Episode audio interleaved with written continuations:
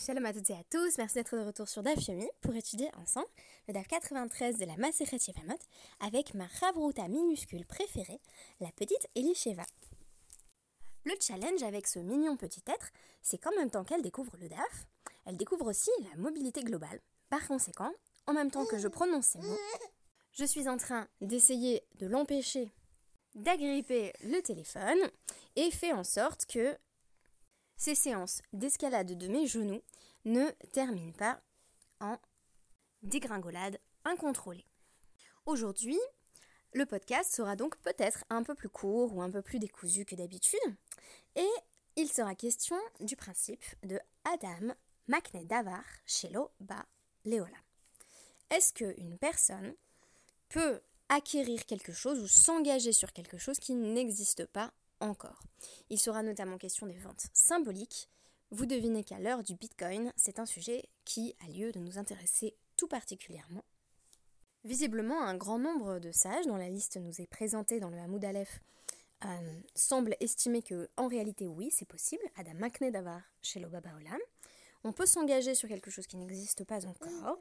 Et selon Rav Nachman c'est également la vie de Rabbi Akiva, dans le cas particulier que je vais vous citer, la question sera de déterminer la vie de Rabbi Akiva. On n'est pas exactement sûr de ce qu'il pense, donc on essaye de citer des exemples. Alors, ce qui est intéressant, c'est que dans cette liste interviennent à la fois des Tanaïm et des Amoraïm, donc des rédacteurs de l'époque de la Mishnah et de l'époque de la Gemara, ce qui montre bien que euh, certains débats talmudiques avaient cours pendant euh, des siècles entiers et n'étaient pas tranchés de façon si évidente que cela. Il a fallu ensuite euh, l'impulsion, hein, qui est en fait une impulsion de, de, rigidification de la halakha pour trancher dans un sens ou dans l'autre. Sinon, on aurait peut-être eu comme ça des, des marques loctotes suspendues, euh, des débats qui continueraient à se mener de génération en génération. Alors, comment comprendre euh, ce débat? Donc, je me suis référée cette fois-ci euh, à la page explicative du Dafyomi Stenzel Center, et il présente ainsi le principe de Adam Maknedavar chez l'Obaba Olam. Donc, il s'agit de s'engager sur un objet qui n'existe pas encore, mais dont l'apparition est attendue. L'exemple typique qui va être d'ailleurs donné dans la Gemara, c'est euh, celui d'une vente de fruits. Donc, euh, je souhaite acheter des fruits à mon voisin, mais euh, les fruits n'ont pas encore poussé ou n'ont pas encore mûri sur l'arbre. Par conséquent, la question est de savoir si la vente se fait vraiment sur ces fruits, si ces fruits sont en réalité virtuels. En réalité, on a les deux possibilités d'un point de vue euh, juridique, c'est-à-dire qu'on peut dire euh, la vente prend effet immédiatement, alors même que les fruits ne sont pas encore prêts, ou bien la vente prendra effet à partir de l'apparition des fruits. Une réserve cependant, il y a un cas de vente de fruits qui est ramené au nom de Ravuna, où euh, la personne qui vend dit simplement je te vends les dates qui sont sur cet arbre, mais il n'y a pas de date sur cet arbre. Donc dans quasiment l'intitulé de la vente. Il est évident que euh, le euh, vendeur s'engage sur ce qui n'existe pas encore. Par conséquent, l'acheteur a la possibilité de se rétracter jusqu'à l'apparition des dites dates. Ainsi, on s'engage pour un objet qui ne s'est pas encore manifesté, mais on a tout de même une possibilité de se rétracter, alors que j'ai l'impression qu'à l'heure actuelle, dans nombre de transactions, on s'engage de façon définitive sur des objets qui n'existent pas encore. Peut-être qu'il serait question de la bourse de façon générale. Mais mes connaissances en économie vont m'empêcher de rentrer en profondeur dans l'application du principe de Adam McNedabar chez l'Obaba Olam euh, en matière de bourse. Parce que j'ai l'impression que ce qui se joue dans le cours de la bourse, ce n'est pas nécessairement l'attente de la matérialisation d'un objet, comme c'est le cas ici, euh, mais simplement des, transactions de valeur qui restent abstraites en quelque sorte. Alors, je vous prie, économistes parmi vous, de me corriger euh, si je suis dans l'erreur sur ce point. Une autre implication euh, du principe en vertu duquel on peut s'engager sur ce qui n'existe pas encore serait du point de vue des lois du mariage. Et donc, on nous cite notamment le cas d'un homme qui dit donc Amarla, à sa future femme, du moins il l'espère, Leacha Sheyachalot euh, l'air euh, euh, Yevamer.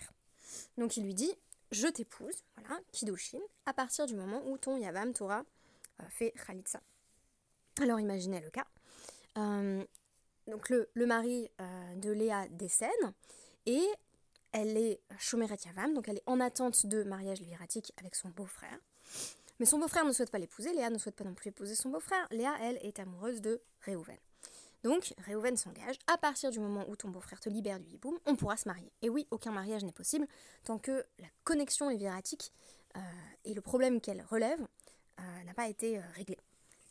Et donc on nous dit, euh, l'itpesuba kidushin. Selon Rabbi Akiva, ces kiddushin devraient marcher. Des ha, shaminan lele Rabbi Akiva de Amar, parce qu'on a entendu dire que, que Rabbi Akiva est de ceux qui disent Adam makne davar sheloba baolam. Comment sait-on qu'il estime qu'on peut acquérir quelque chose qui n'est pas encore advenu? Alors là, c'est pas dans le domaine d'une vente, euh, parce qu'on ne peut pas considérer le mariage à proprement parler comme une vente, même s'il y a effectivement acquisition. Euh, on pourrait dire ici que ce qui n'est pas encore advenu, c'est le statut de femme disponible euh, pour être épousée par Réhouven.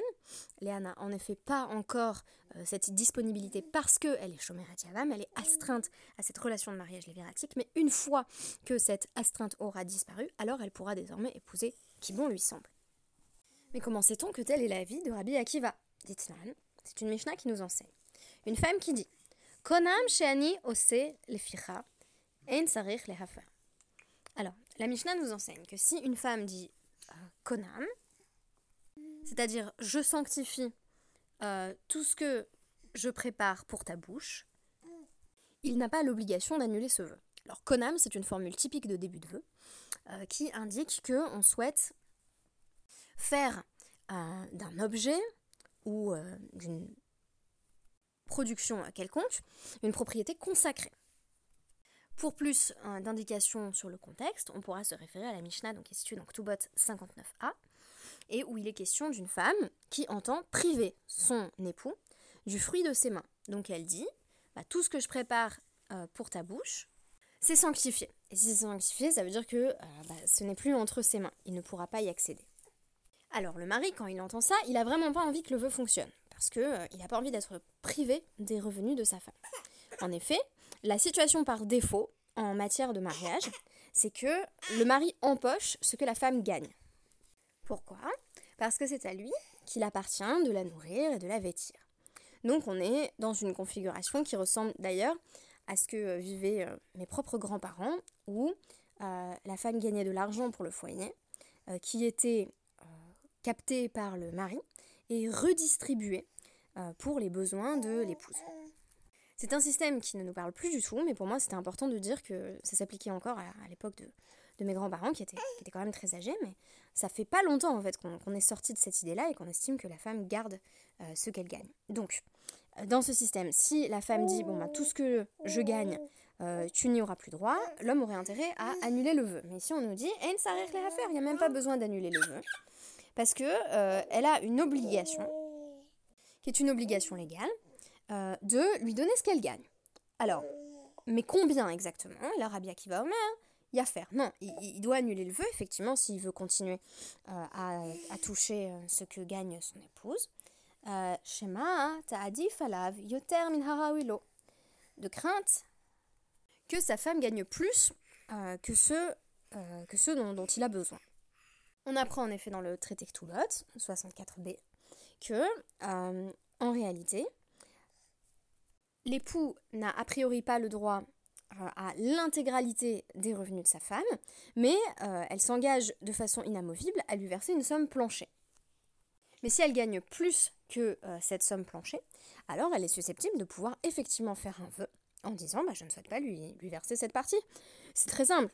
Si je vous dis, voilà, le mari a besoin d'un SMIC pour, euh, pour nourrir et vêtir sa femme, euh, et elle gagne le SMIC, bah, elle qu'à lui donner le SMIC. Mais euh, si elle est PDG et qu'elle gagne 8000 euros par mois, bah, elle lui donne le SMIC, mais le reste, elle a qu'à faire un vœu dessus. Donc, dans ce cas-là, Rabbi Akiva dit que le mari aurait intérêt à, euh, annuler euh, ce vœu, euh, s'il le souhaite, bien entendu, s'il ne veut pas euh, voir le pactole lui passer sous le nez. Alors, la Gemara nous parle de la vie de Rabbi Akiva dans ce cas, pour nous montrer que selon Rabbi Akiva, euh, un- une personne peut s'engager sur ce qui n'existe pas encore, parce que ici, la femme dit euh, Je vais priver mon mari de tout le travail que je vais faire. Mais c'est du travail qu'elle n'a pas encore fait. Donc, ce sur quoi elle dit Konam, ce, qu'elle sanctifie, euh, n'est tout simplement pas encore actualisé, n'existe pas dans le monde. Et pourtant, Rabbi Akiva nous dit il faut qu'il annule. Il faut qu'il annule le vœu. Alors ça veut dire quoi Il faut qu'il annule le vœu?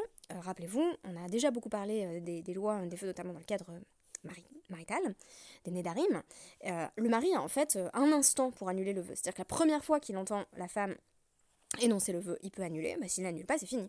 Donc, adieu les 8000 euros par mois. du coup, Rabbi Akiva dit attention, si tu veux pas de ce vœu, t'as as intérêt à, l'annuler, alors même qu'il porte sur l'avenir. Mais la Gemara va nous dire non, non, ça ne permet pas d'être sûr que c'est là l'habit de, de Rabbi Akiva, même si d'autres preuves vont être présentées dans, la suite de notre Moudalef puisque euh, le cas de la Mishnah, euh, c'est en réalité pas un cas où elle dit euh, tout le travail que je vais faire à l'avenir, c'est un cas où elle dit Yikdeshu Yadai Leosehem. Je sanctifie mes mains à mon créateur. Alors, au lieu de dire le travail que je vais faire mais je n'ai pas encore fait, elle dit bah, tout ce que produisent mes mains. Et donc c'est déjà dans, le présent. mais ça va concerner bien entendu un ensemble de tâches qu'elle ne pourra pas effectuer pour son mari à l'avenir. En effet, le mari de l'accès à ses mains en les sanctifiant à Hachem, euh, ça reste le privé de l'œuvre de ses mains, c'est-à-dire de son travail par la suite. Des Yadaim, Itnu Be'alma, ses mains sont déjà dans ce monde. Donc on n'est pas sûr que ce soit de là qu'on peut tirer le fait que Rabbi Akiva estime qu'il n'y a pas de problème à s'engager sur quelque chose qui n'existe pas encore, parce que ce cas-là n'est pas un cas où on s'engage sur ce qui n'existe pas encore, mais un cas où on dit, à partir de maintenant, euh, tout ce que produisent mes mains, donc mes mains qui sont déjà là, va être euh, interdit d'accès à mon mari. Pour plus de références à l'Afrique sur la question de l'annulation des vœux de la femme dans ce contexte, je vous renvoie au Rambam, il retenait Darim 1210, Shulchan Aruch Yoredea 294 71 et au Shulchan Aruch Even 81 2. Pour une fois, j'explique la référence à la fin.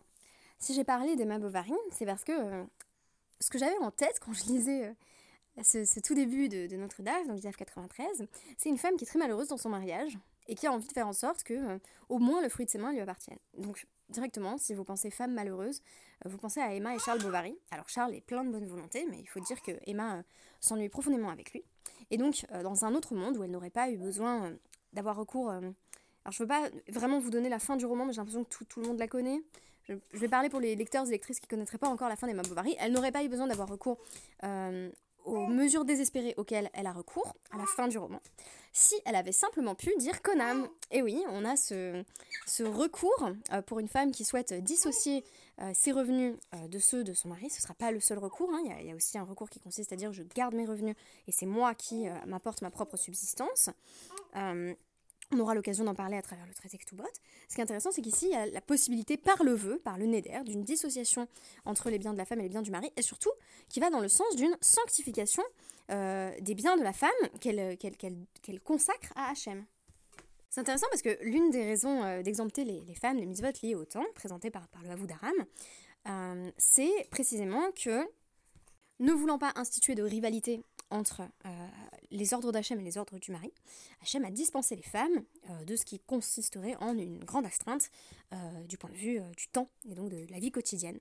Ben, ici, c'est le contraire. On institue précisément une rivalité entre ce qui est consacré, ce qui est rendu kadosh, et ce qui serait susceptible d'appartenir au mari. Alors, on laisse au mari une porte de sortie, mais je tiens à signaler qu'elle est bien mince, c'est-à-dire que le mari a vraiment un temps très limité pour réagir. par ailleurs, cela donne tout de même une certaine marge de liberté à l'épouse dans le cadre de son mariage. Je vais vous laisser parce que la petite en a assez de ces travaux. À demain